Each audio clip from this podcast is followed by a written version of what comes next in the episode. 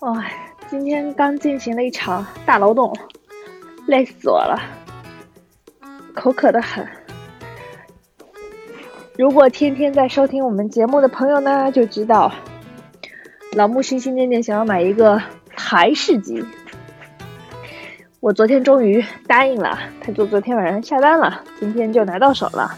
后来我为什么会突然又答应了买这个台式机呢？是因为我那天突然觉得说，哎，如果我们可以，嗯，因把家里这样这样那样那样那样那样，就是稍微调整一下这个位置啊什么，哎，我觉得好像也不错。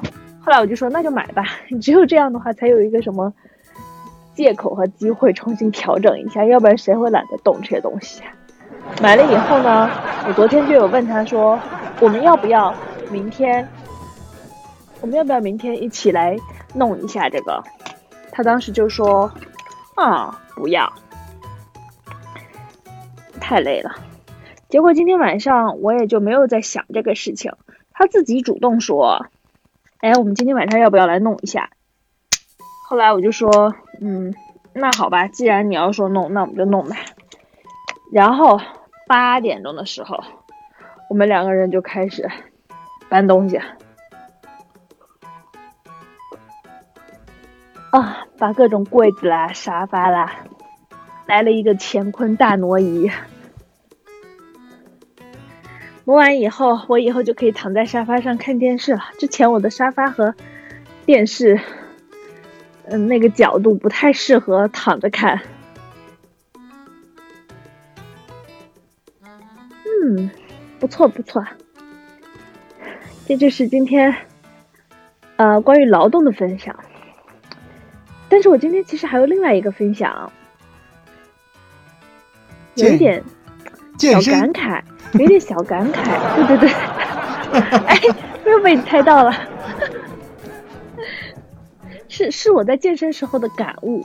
我首先声明啊，这个我不知道是不是我这个文青病又发作了，还不知道国内是不是这样。所以呃，如果说的不对呢，听友朋友们不要骂我。嗯，是个什么事情呢？利米阿浪，待会儿可以告诉我一下国内。健身房里面大家是一个什么样的状况哦？因为我在国内去健身房去的非常少，办过一次健身卡，大概就去过两次，再没有去过。就是健身房在这里的健身房呢，是有一个不成文的，哎，可能哎，可能人家是成文啊的规定，就是它嗯各处，尤其是在器材区，它会放隔一个隔一个，就放很多那种消毒纸巾，你可以一抽抽出来。呃，一抽一抽的这样，嗯，每个人会在自己做完运动的时候，你用了那个器械，或者是有一些器械你坐在那里啊什么，或者手抓的地方，他们就会用完以后，你彻底不用了，他就会把那个他做过的地方，还有手抓过的地方，用那个消毒纸巾去擦一下，这是大家每个人需要做的事情。我今天就用完，我我我是抱着一个球，实际上我是。我倒还好啊，我个人觉得，因为我是全健身房唯一一个不论男女唯一一个戴手套的人，所以我实际上碰到他们的地方都很少。因为我我戴手套是因为我不想把手抓出茧来，嗯，但是我今天就是抓完那个球，我抱着那个呃一个小的重的球去做，反正跟腹部有关的事情，做完以后我就想，哎呀，我把这个球今天也擦一下好了。我就揪了两条纸巾在那儿擦那个球，擦的过程中呢，就突然有一种，嗯，非常，呃，似曾相识的感觉。然后我就突然想到，哦，如果在是在国内的话，我做这个动作应该是我要用这个球之前，我会哎抓过来先把它擦一下，然后擦干净了，我再开始用。嗯，这里的人呢是反过来的，他就是用的时候呢是抓过来就用。但是他用完以后会擦好放在那，其实这代表就是两种两种不同的呃行为方式和思考的方式。嗯，可能咱如果是我前面讲的那种，我要是先我如果按我以前在国内的习惯，我就用哪个东西之前，我要先把它擦一下，确保它是干净的，然后再用。那这种呢，就更适合说。大家还是更相信我我我当时在想啊，就更相信自己。反正我不知道别人擦没擦过，我把它擦一遍呢，我是确保它已经干净了，好我再用。但感觉在这种小西方这种，尤其是小国家里面，可能大家都习惯，然后也会呃和别人之间的信任度更高，信任的成本更低，所以那大家都是这样习惯性的这样做，那你抓的时候你也就。大概率的会默认为说它是 OK 的，然后我用完以后我再擦。妈呀，我今天这个分享的是好冷场啊！不冷场，不冷场，大家听的都很聚精会神，都在思考。啊，利米阿浪说。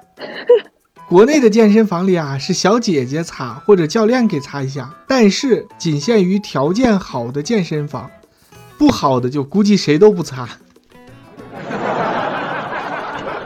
哦，你是说工作人员帮擦是吗？对呀。哦。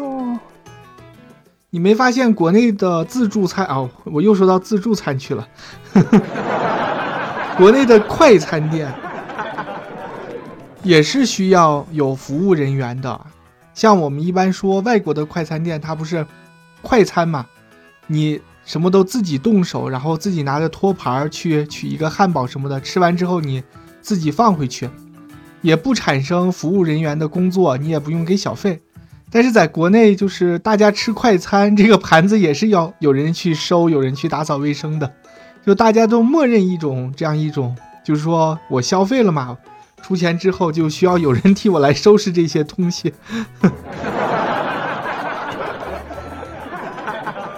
哦，哎，你说起这个快餐，嗯，那个不同确实是，就是，嗯，大家拿托盘吃完快餐的话，在国外都是习惯性的，自己都知道自己要收走。但是从前两年左右吧开始。麦当劳呢，它就开始推出又更多的服务化。你知你你知道有一些东西就是走到一个极端呢，它就又会折回来。麦当劳又推出另一个服务，就是说它也可以，呃，你在堂食的时候，它不是推行那个自助点餐吗？在大屏幕上自助点餐，点餐的时候你可以选择，嗯，要求服务员给你。送到你的桌上，你旁边就是有那个小桌牌，你把桌号写在那里。还有 所以好多人也开始 也开始选择这个服务。那他其实，嗯，自助餐，他就是为了节省人力嘛。你多了一个这个之后，就不节省了呀。哦，你要说增加就业，你可不知道我以前看过的，尤其是那种。嗯，新西兰比较，比如说南岛啊，或者其他的一些地方那种小城镇里，它是怎样的一个增加就业的方式？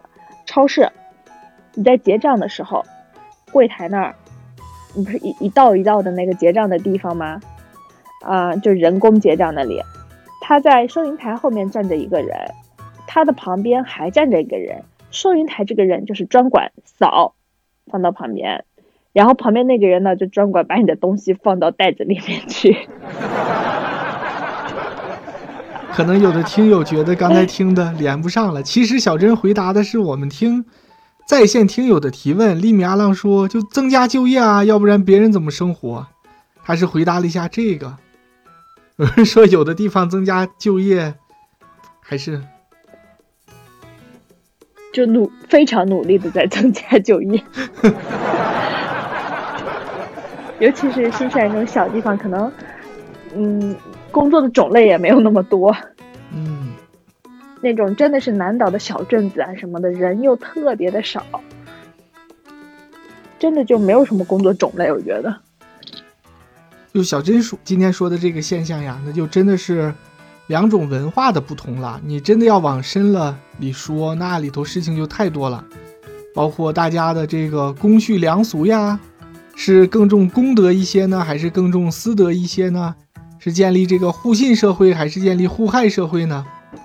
这里面说起来真的就好多好多的话题，就我们一期应该是聊不明白。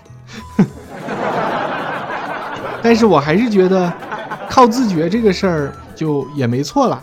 就你什么时候自己给自己多一个心眼儿，就以防别人来犯错，然后别让别人的犯错惩罚自己，你自己再加一道这个手续也是可以的，不会给生活增添太多的麻烦。说得好，鼓掌。这也鼓。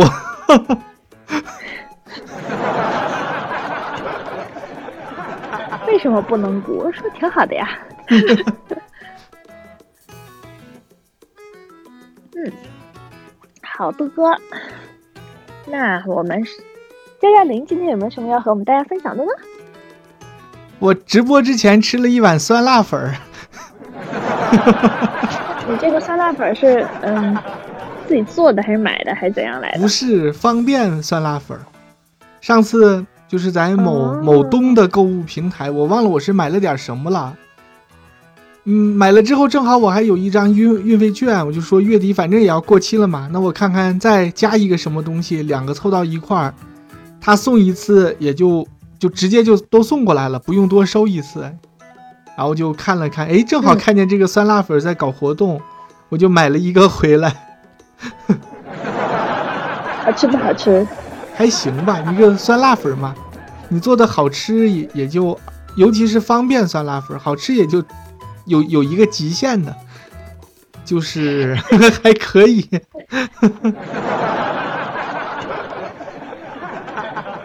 嗯，好。嗯、那我们要不要来进行进入到今天的主题呢？我们今天有主题吗？我们可以继续聊电视啊，你那八条不是才说了三条吗？啊，要聊那个吗？我看今天大家都想聊，在，你想聊什么？你看我们今天左上角的话还能聊电题，视嘛？今天的话题是日常闲聊。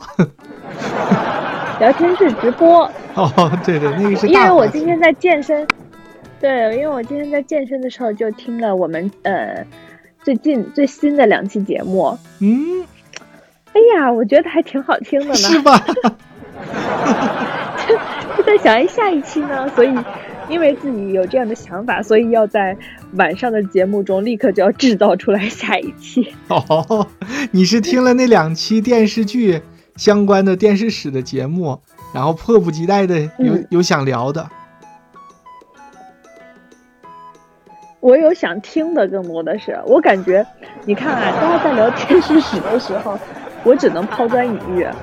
大家都知道，众所周知，我爸我妈不让我看电视，而且还有就是，一他们不让我看电视，二我们家小时候住的太远，没有有线电视，我都得去流窜到亲戚家才能看到电视呢。哇小珍的童年就因为这个不能看电视，很在意啊，纠结了好久。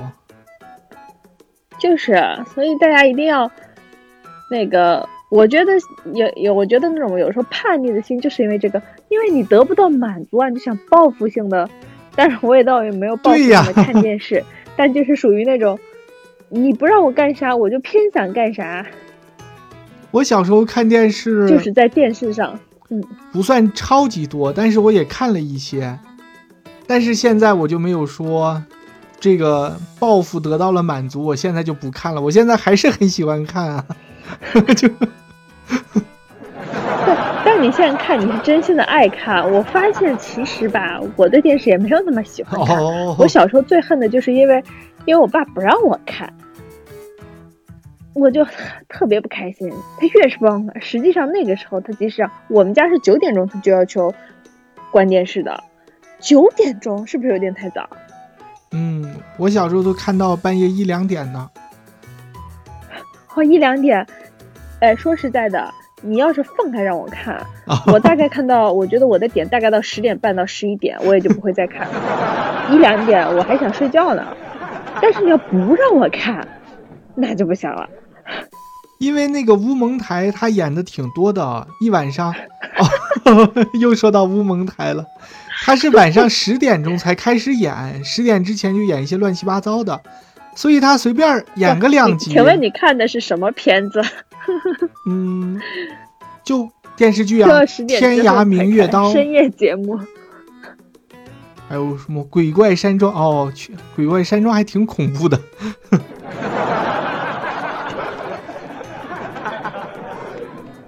就随便看一看，就到半夜十二点以后了，就别人都睡了，只有我守的那个很小的一个黑白电视前面，然后在那边看电视。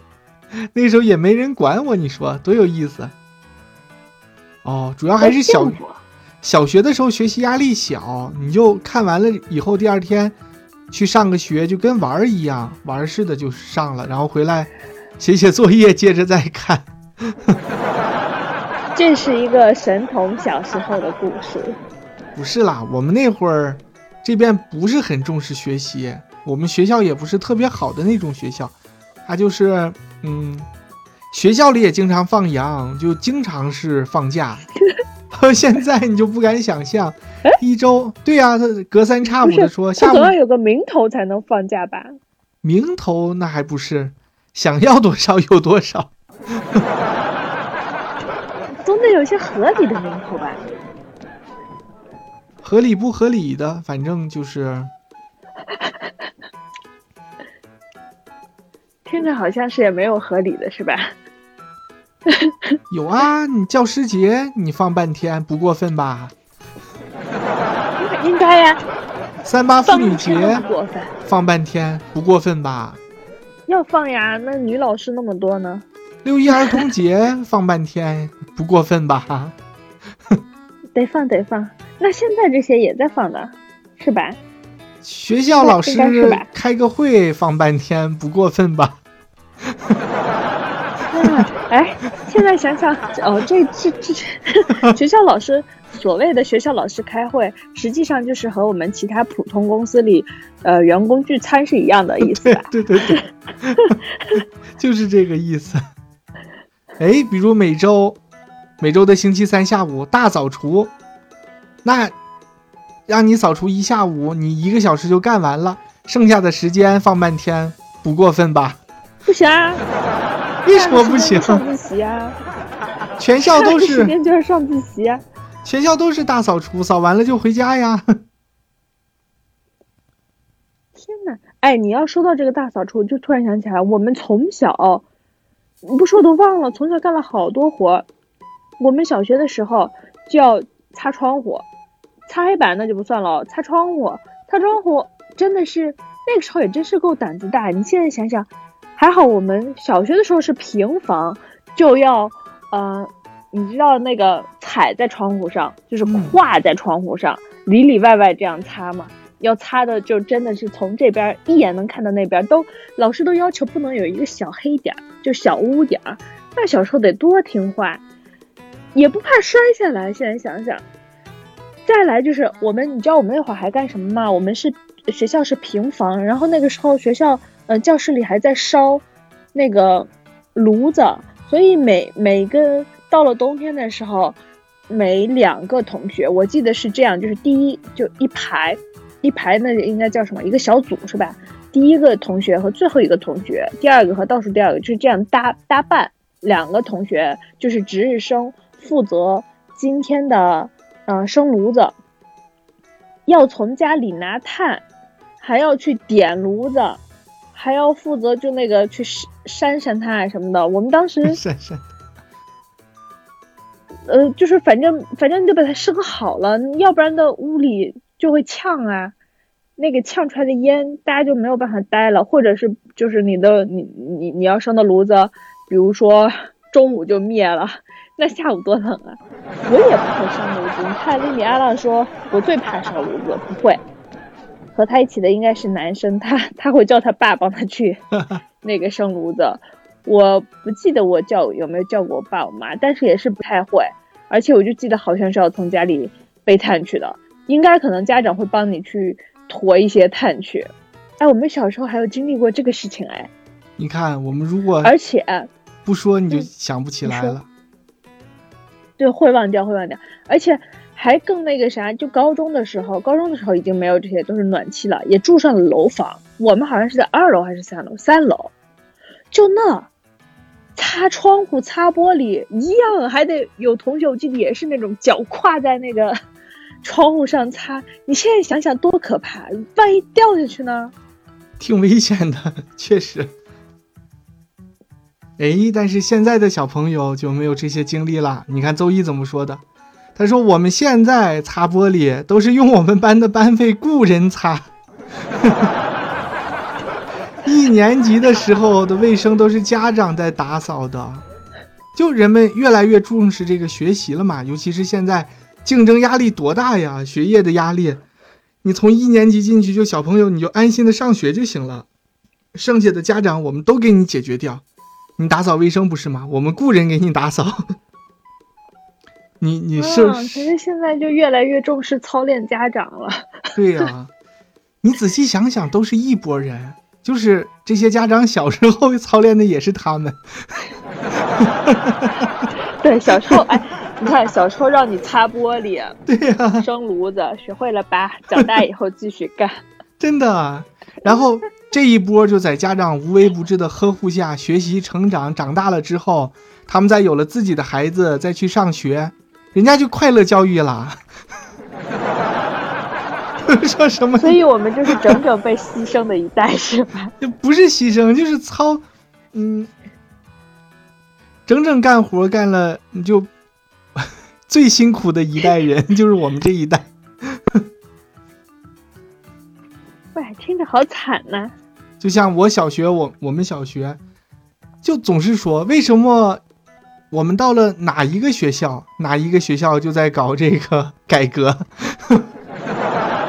在小学的时候，课本改革，然后每次老师来了，第一句话就是：“哎，你们这一届是我们教改的第一届。”然后我们上了。三年级是三年级第一届，四年级是第四年级第一届，五年级是 五年级第一届。然了，然后上了初中之后，对，每去一个学校，学校就大兴土木，就开始搞这个建设校园。哎，到我们把这个校园建设好了，我们在这个残垣断壁上考走了，弄好了，下一代来了，直接就是新校园。真是蛮妙的这代人。哎呀，这么一说，你是不是让人都想流两滴辛酸泪呢？真的，就就这一代人就一个承承上启下嘛。再往上就是老一辈人、老一辈家长的观念，就比较传统、比较守旧。再下来就是新兴人类，我们比较有个性，我们要追求人格独立、解放。那你这边解放了，你这边要尊老爱幼，那这些活谁去干呢？又是这代人干了，老的也不干，小的也不干，就中间的人干，实惨，实惨，实惨。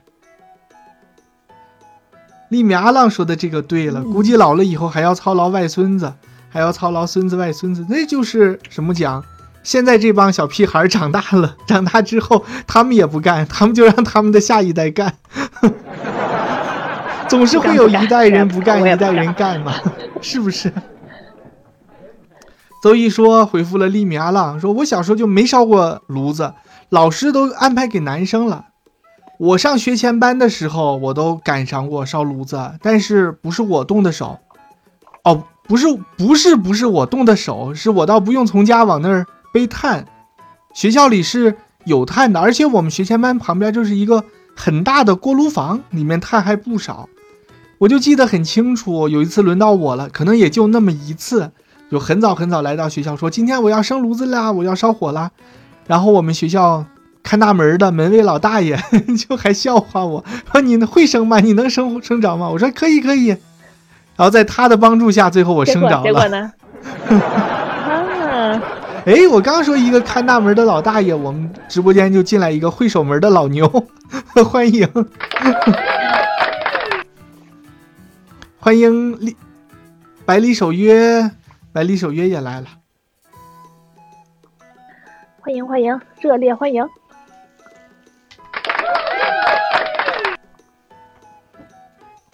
嗯，呀。就是本来说要聊电视史，怎么聊着聊着就成了闲聊，而且聊着聊着也就差不多要聊一期了。对啊，你看今天这期我刚才还特意在心里想了，因为小珍就说过嘛，我们不管聊任何话题，到最后都能聊成怀旧话题，都会聊到我们小时候。然后今天就因为我说了一个，嗯，乌蒙台播电视剧很晚，然后第二天学业压力也不重，然后小珍就直接拐到小学的小时候去了。然后我心里就在想，我说这回这集可不怨我啊，这集可不是我带来的，这集是你带来的，这集是你主动的。哎，我这弯是不是拐的太快，有点拐的太猛了？不是快，因为每次干这种事儿的都是我。你看，现在在我们节目的这个引导下，小珍也开始主动的回忆起童年往事了，这是不是一个很大的改变呀？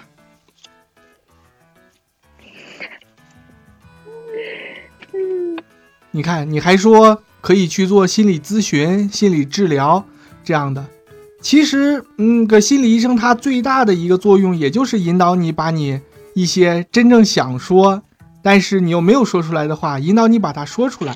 这个说出来的过程本身也是一个疗愈的过程。然后，如果我们都把记忆里为了做节目，就把想说的、不想说的、能说的、不能说的。都挖空心思，都把它给挖出来，全部都说出来，那是不是就不用这个找心理医生了？实际上，我们每天在做的这个直播就是心理疗程，是吗？心里来了个自我疗愈，真的什么都，小时候，这边边角角的事情全部挖出来了，还生煤炉什么的。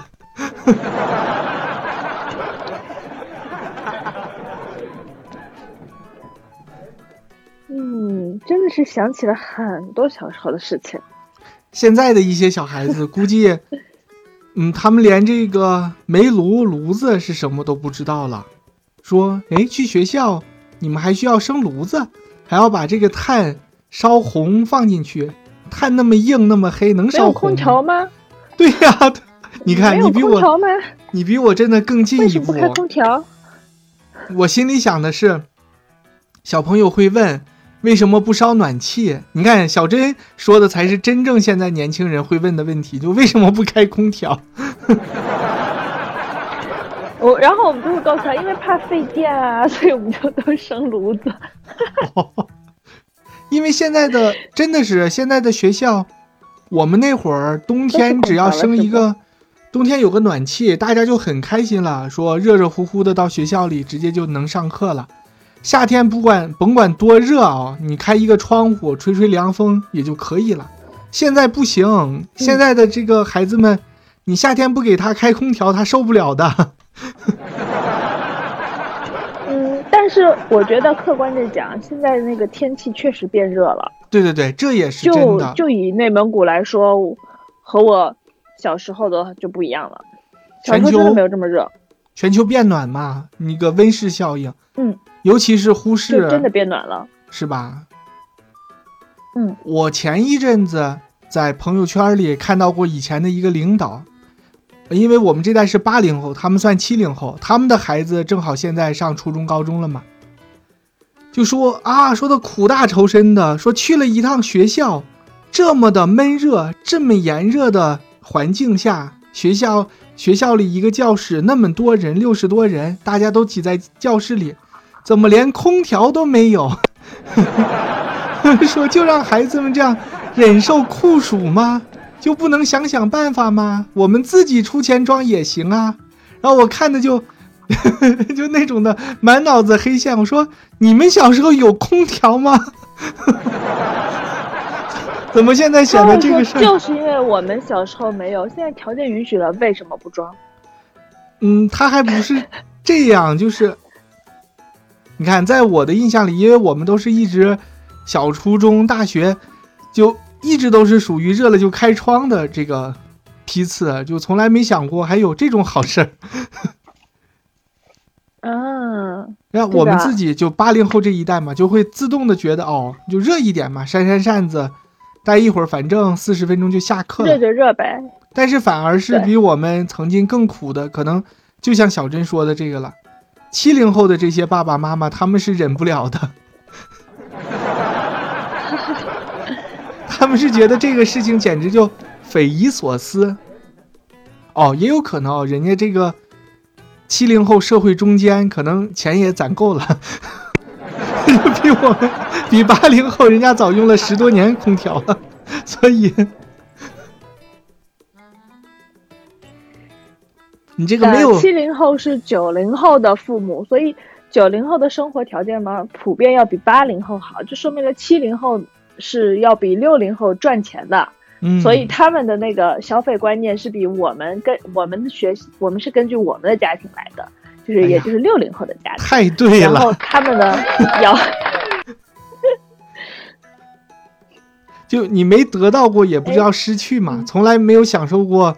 上学的时候享受过空调房，你也不知道这个事情有多么的惬意，可能。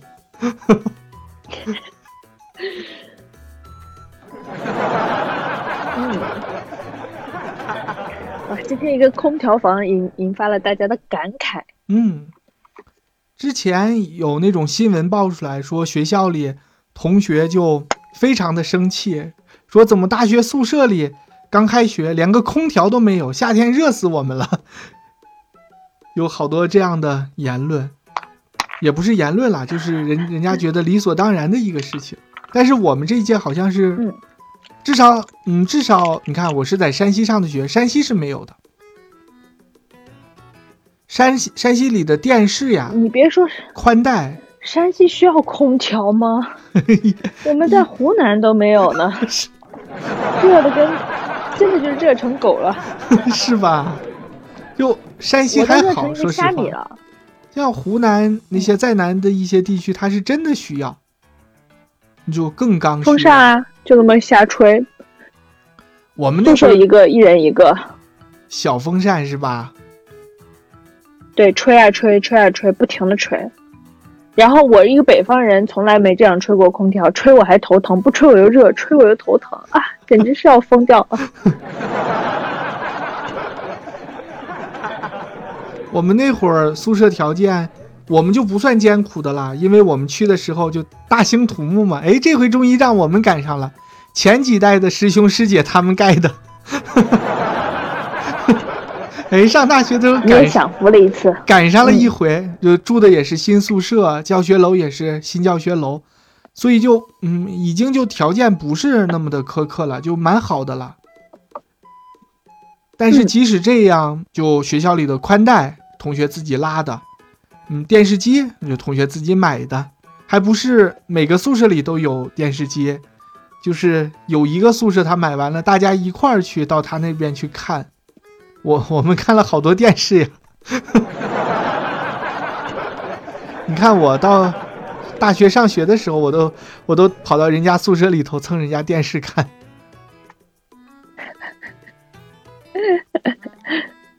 那个时候每个班配了一台，还不是现在的这种平板嘛，直板的，嗯，液晶电视，就是那种很圆很大的那样的显像管的电视。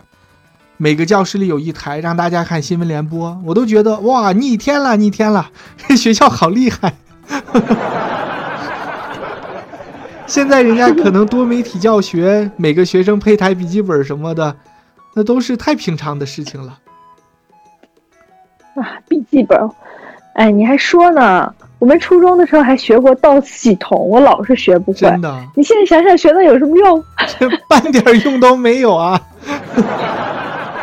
而且那个一节课，你知道吗？四十五分钟一个黑板，那那种长方形的黑板，对吧？左边右边老师是这样。我记得我们是一个女老师，姓什么我忘掉了。女老师也是很不容易的，那么早就会这些计算机，她就开始讲那个 DOS 不是需要写很多口令吗？嗯，一节四十五分钟课，他能写四黑板，哇，都得抄上是吗？就是夸夸写，然后夸夸边说，他语速我记得又很快，夸夸边写边说，然后又擦掉，然后下一节就是上机课，要运用上一节他讲的这种，就是再下一次计算机嘛，就是上机课要运用上一节他讲的这种 DOS 口令。哇，我去了，除了开机什么也不会，我真的就不明白。后来我就记得当时班上有一些男生好像挺会的，我还去问人家什么，人家跟我说了我也听不懂。那个男生还自己就课下去找那种补习班去补习这个计算机啊什么的。当然，当时人家那种敏感度还是很厉害的。就是觉得计算机应该还是未来的一个嗯比较重要的方向，还去补习啊什么的。那我也没有那种敏感度，嗯，我也没有那个兴趣。我就是想这个课既然要上，可能还要考试啊，但好像那种是那种属于副课，好像不怎么考试，要不就是考试也不是很重要。但但是不管怎样，也不能太难看，不能呃分数低啊或者什么，该该学的还是要学一学。但就是实在学不会，太痛苦了。还好过了一年还是两年，不出一年就换成了 Windows 系统。哦，你们还学到 Windows 啦？Windows 好像就没有在没有特意的去学了，就打开就用就好了。哇，我们真的是当时那个计算机计算机教材实在是编的太烂了，就很明显是那种落后于时代了，尤其是计算机这种东西。他都教的一些，嗯，DOS 系统，因为那时候已经没人用 DOS 了，都是 Windows。我们班里其实是有人家里有电脑的，而且学的很精的那种的，就说编程。那个时候他说的 DOS 还不是编程，就是一个像你说的口令，算是 DOS 系统的操作方法。结果老师就在黑板上教，然后这个同学就在下面就很不服气，就还这个。不能叫顶撞，还质疑老师的权威性，说你教这些东西干嘛呀？这个都过时的东西了，你不能教一些有用的，比如五笔什么的。然后那个老师是一个子小小的一个女老师，就老师也很那种理所当然，学五笔，你将来要做打字员啊，就是就是那样的。你说我这个没用，哎，啊，你是不是很惊讶？哎，现在想这个对话真的。对，就是感觉这个对话非常像，嗯，电影里会出现的这种对话，是不是？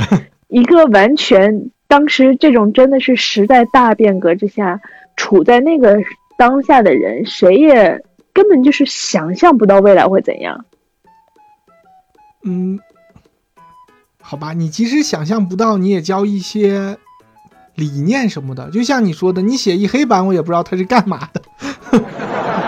实在是不知道它有什么用，因为没用的东西，你学它要干嘛呢？嗯，他如果真的想，但这种教的过程中，他得有，他才能教。老师可能就没有那么，他都不懂那么高的层次，因为这种划时代性的东西，真的我觉得是要天才和特别聪明的人，他才能理解去带领大家走。老师只能是尽他当时的能力，把他知道的知识。把他知道的技术教给我们，但是这种大方向、这种策略型的，我觉得那你要是能碰到那样的老师，那是幸运；碰不到就很正常啊。我学了这么久的计算机课，因为我们从哎初中好像没赶上，初中赶上了，初中有对，初中好像就是学的 DOS 什么的，对，初中赶上了，高中也有，然后一直到大学，我觉得。就在我人生当中最重要的那个计算机课，不是说他们教的 DOS 呀什么的，也不是我们同学说的五笔。当然，这个同学还质疑了，他说：“你老师不是说嘛，你说我教 DOS 没用，那你五笔有什么用？你将来又不做打字员。”然后同学还说了：“说那你教也教一些新的编程语言嘛，你可以教 C 加加什么的。”然后老师就没理没理他。老师有可能想 C 加加是什么？反正现在 C 加加都已经过时了，说这个就不提了。我觉得当时真的最有用的一节就是我们大一新生刚进去学的那个课，叫做 Word，哦，不是 Word，是是叫 Word，Office，Office，Very Office，就就是就是那个老师给我们讲，从 Word 到那个 PPT 就。表格就挨个给我们讲的很细很透，真的非常的好。因为我之前我是有一点计算机基础的，毕竟学了这么久了嘛。你打开个软件呀，输入两行字啥，我还是会的。但是让这个老师一讲，我就听得栩栩如生，听得非常的。我觉得我现在的这个办公软件操作的技巧都是那个时候学会的。我就觉得这个就非常的好，你可以。初中、高中如果早点学些这些的东西，那比你教一个什么过时的编程技术要强多了。因为那个专业性是很强的。你再怎么学一个小学生，你不可能学会，你就出来写一个游戏，就很很可笑的一种想法。你可以给大家传授一些编程的理念，说我做这个是为了什么，我要怎么跟计算机沟通，然后用什么什么方法，这些都是好的。但是你让大家死背小珍说的四黑版的那种 DOS 语言，那个实在是就过了。学不会啊，学不会，反正我是学不会。对的，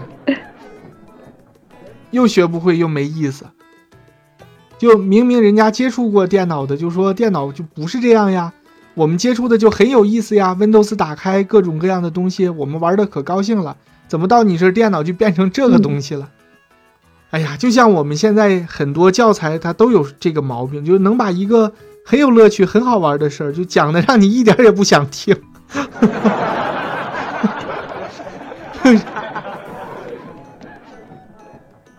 那小珍，你觉得你上了这么多年学校，就大家都学的那些课，你觉得哪些是学的比较有意思的？感觉他弄得比较好。我现在觉得呀，我们小的时候。我小的时候赶的还其实还不错，尤其是初中的时候，小学有点忘记了。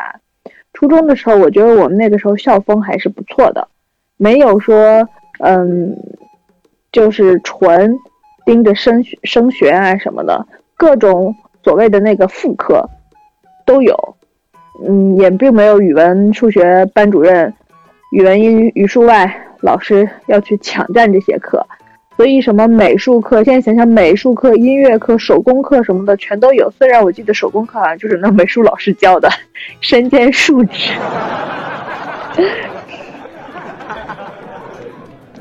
但我很喜欢手工课，虽然我自己手比较笨。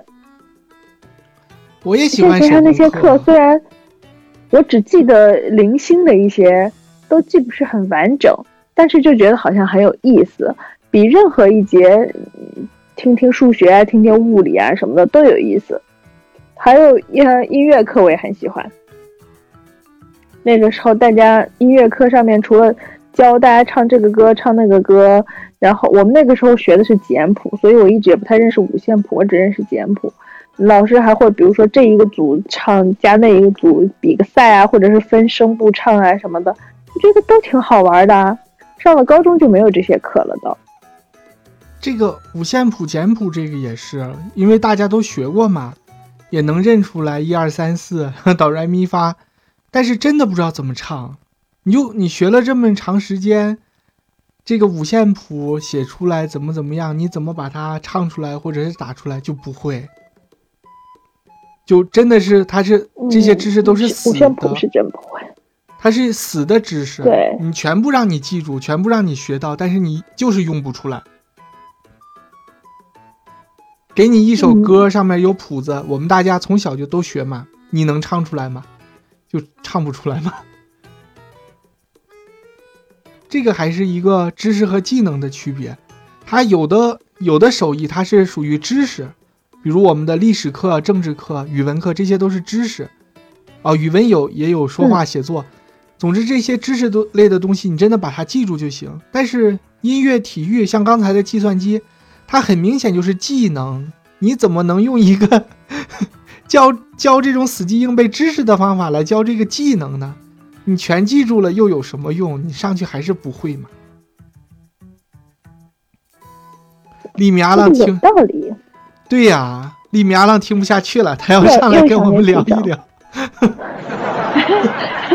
听听得下去，听得下去。我就是想分享一点好玩的事情。好好好，等你们不讲了的时候，跟因为我又没办法打字，我在开车嘛。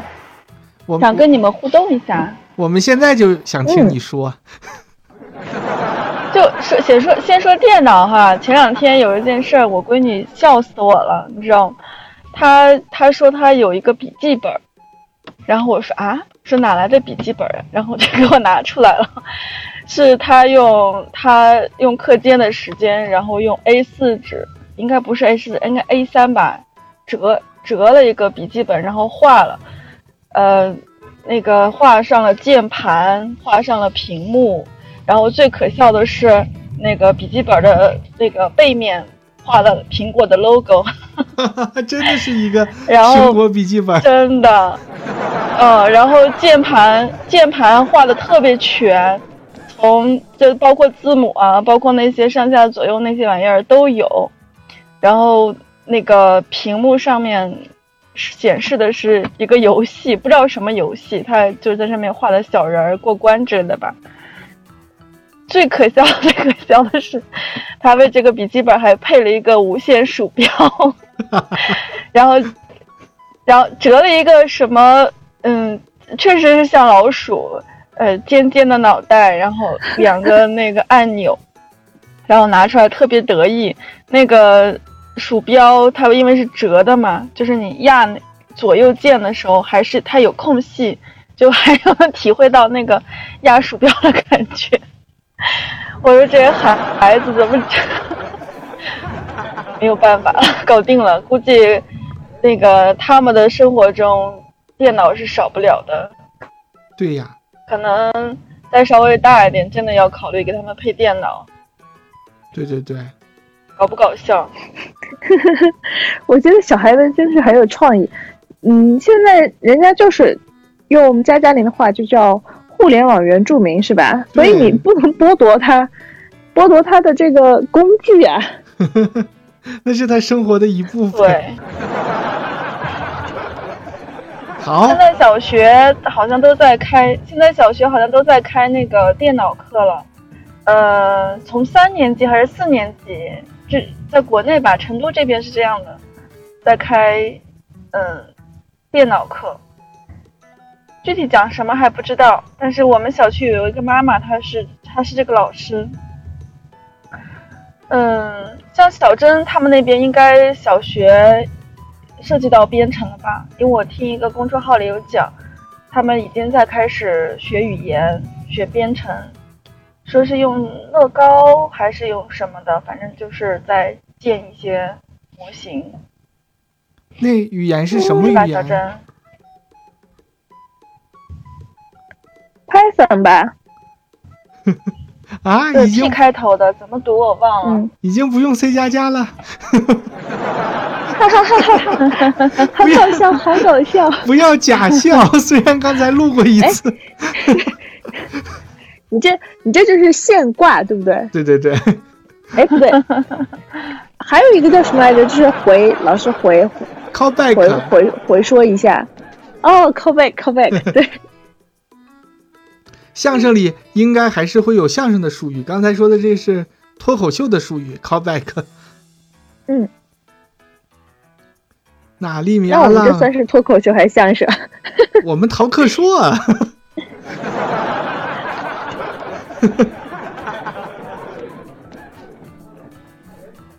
利米阿浪，请继续吧，我们换上电池啦。哦，我刚才还有一个点，就你们说唱歌和那个美术课的时候，我小时候也是，嗯，对这两门课留下比较深的印象。现在我闺女哈，她们学音乐和学美术，一美术课的比重是一周一下午，就是下午有两节课是都是用来做美术课的。嗯，老师讲的也比较好，孩子们画的也比较好。然后音乐课呢是一周是两节，在我来看比重还是有点低。体育课是一周五天都有，每天都有体育课。然后有一天有一个有意思的课，有意思的事情就是音乐课。我闺女回来以后说她写了一首歌，哇，然后就用那个简谱编的。嗯，他唱这个歌的时候，他先问我说：“妈妈，你知道傣族音乐不能有哪两个音吗？” 哪两个我呀？我我肯定不知道了。呃，他告诉我了，但是我也忘了。他说的是是有是有是有两个，就是两个音，就是哆来咪发嗦拉西哆，有两个音是不能放到，呃，是在傣族音乐里面很少出现的。哦我先回去再问一下哈，我忘记了，在咱们反正他给我普及过了。中国古代音乐里也没有，咱们是五五声音阶嘛，宫商角徵羽是比人家七七声音阶少两个的。天哪，你这背后的故事又来了。每次你说到这儿，我就特别想接一句“记忆大法好。记忆力，你看。你，看，大家都知道你会记忆大法，就还不是小珍给宣传的，每次都要强化这个印”象。啊！对，我我把那个傣族音乐那块说完，然后他就给我唱，唱完了以后，虽然只有两行简谱，唱完以后真是那个傣族那个调调，我就我就惊叹哈，现在的对现在的老师真的是下了功夫了，他们还是比我们小时候的那个呃老音乐老师啊这些要多才多艺一些。我记得我小时候的音乐老师，嗯，怎么说呢？他肯定是带我们唱歌、带我们跳舞的，但是肯定不会达到达这个这个级别，就是让你去，呃，让你去带领你去欣赏音乐，然后又教你乐谱，然后还给留作业去去自己尝试去编一下，编一下音乐，对呀、还挺有意思的。看来我国的这些教育家也听到刚才我们 我和小珍在吐槽的这些东西了。你看，他们总是学我们，就是知道这个知识和技能又被，你发现一个证据。又发现一个自恋的证据。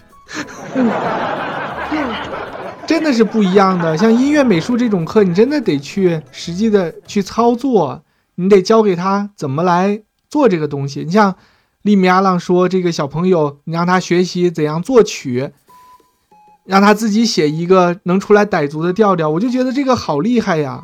我们咱们小时候学了那么长时间的音乐，哪有让你做这个的时候？都是老师怎么唱你就跟着怎么唱，就唱一下就完了。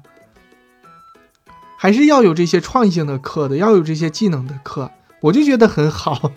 我小时候音乐不好，就真的很遗憾。现在想一想，看邹毅说，肉丝是一周一节音乐课，然后开学一个月了，至今还没上过呢。不过可能是因为他们还太小了，就因为是一年级嘛，先让他们学习一些规矩、纪律方面的课程，然后慢慢的再上音乐课。当然，邹毅也有可能之后所有的音乐课都会被数学老师和语文老师占了，这是完全有可能的。音乐课就是个摆设，对对对，去年，呃，上半年的时候不是疫情嘛，他们开学比较晚，我就担心这个音乐课和美术课会被占掉。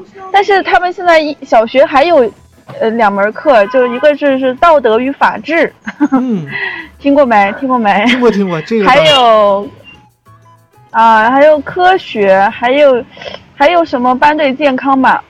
哦，我比较欣慰的就是老师把那个道德与法治的课经常占掉。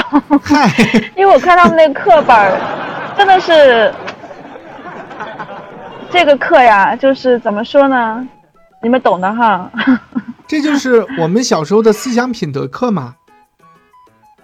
对，这个属于呃大纲要求。对，这个利米阿浪一看你就不喜欢这类的课程。像我刚才不是问小珍，我们在上学时时候最喜欢哪些课吗？就觉得哪些课设计的比较好。我一直都觉得政治课特别好，真的，一上来就教你一些哎辩证法，嗯，就是嗯、那个叫什么历史，那哎，怎怎么讲来着？还忘了。对对对，你说这个我很认同，你知道吗？是是啊？简单的说就教你怎么吵架。唯物对，从，小到大那个马哲呀、什么的，那个毛概呀这些的，我都没好好学。对，就导致现在那个婚姻家庭中吵架老吵不过别人，你知道不？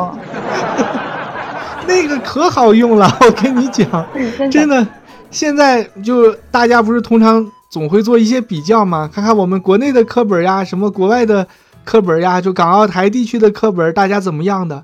最后得出的结论一致，就是这个思想思想政治课做的太好了，都是干货呀，全是有用的东西，什么二分法呀、两点论什么的，辩证法，就学的老开心了。嗯，他就是一个我底层，我觉得你就是一个那个政治学的很好的人。我我我政治还真的蛮好的。有一回，啊，看我们政治老师，初中的时候，我们政治老师还跟我，哟，生生气了，因为他最后那个课不是也是属于后面几节了嘛，就他已经没什么事儿了，没什么事儿就说，属于那种垃圾时间，就打引号的垃圾时间，就大家该干的干完了，就等最后五分钟下课了，然后有一个是化学课代表还是什么？数学课代表的就说：“那我老师，我能不能用这点时间发个卷子？”他说：“可以，就发。”然后就发到我这儿。就那那次化学发挥的还比较好，好像是考了个九十八还是多少。然后我们这个政治老师就指着我这个分数：“你看看，你这个就考这么高，咱们政治就考的不高。”用那种，还是用那种恨铁不成钢的语气。呀，也说明说明我政治，那那你政治考多少？我政治九十二吧。